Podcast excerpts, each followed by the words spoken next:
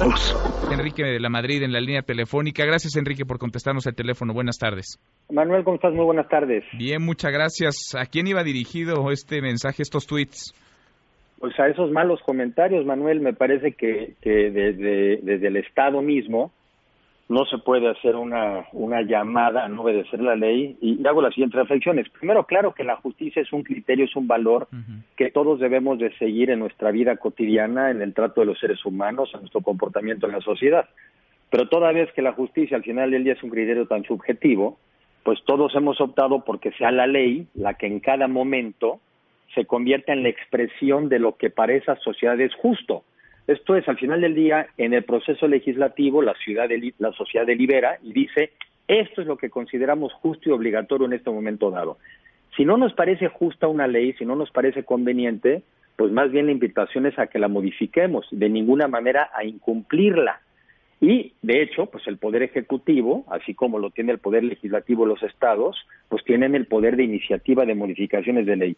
Mm. Llamar a la justicia y a que no le hagas caso a la ley por eso es una invitación deliberada a los linchamientos, a la violencia, al no pago de impuestos, a la toma de propiedades del de enfrente, porque a mí me parece que no es justo que la tenga, mejor la tengo yo. O sea, es un sinsentido que el jefe del Estado mexicano convoque o invite a que no se cumpla la ley. No hace el menor sentido. Bueno, creo que ahora nos toca a nosotros razonar.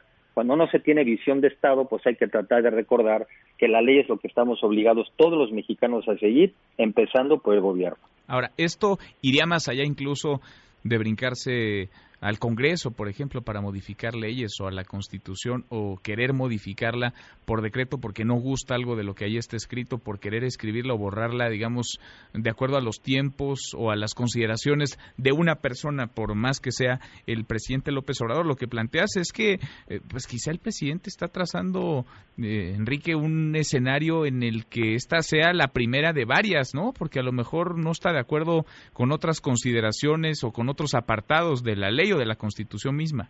Pues ya ha hecho varias, ¿no? Digo, la primera muy obvia, cuando todavía ni siquiera era presidente de la República, era, era ya un presidente electo, convoca a una consulta ilegal, porque no tiene facultad para hacerlo, o sea, desde entonces ve uno que lo de la ley no es su fuerte, y entonces convoca a una consulta ilegal, en donde a partir de ahí supuestamente se sustenta para echar atrás una obra, la del Aeropuerto Internacional de Texcoco, que si era legal, que llevaba 30% de avance, que era necesaria para los mexicanos, y por un capricho, por cierto, costosísimo, porque no solamente nos va a costar en pérdidas de empleo, nos va a costar en pérdidas de turismo, sino algo más grave, y lo he dicho desde un principio, y por ahí va, es la falta de certeza, porque otra de las cosas que, que genera otro valor importante cuando se cumple la ley es que se genera certeza.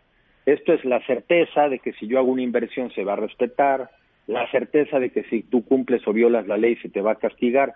Cuando no hay certeza, Manuel, en un país, pues pasa lo que ya le está pasando al nuestro. Independientemente de los discursos del gobierno, lo que empieza a pasar es que la gente no invierte, la gente no consume, no crecerá la economía, no se generan los empleos, y ahí sí va a haber un golpe muy fuerte a la justicia, a la justicia social, en donde más se le va a pegar y más se le va a dañar al que más al que menos tiene en este país. Enrique, te agradezco mucho estas reflexiones. Gracias por contestarnos el teléfono. Gracias a ti, Manuel. Muy buen día. Mesa para todos.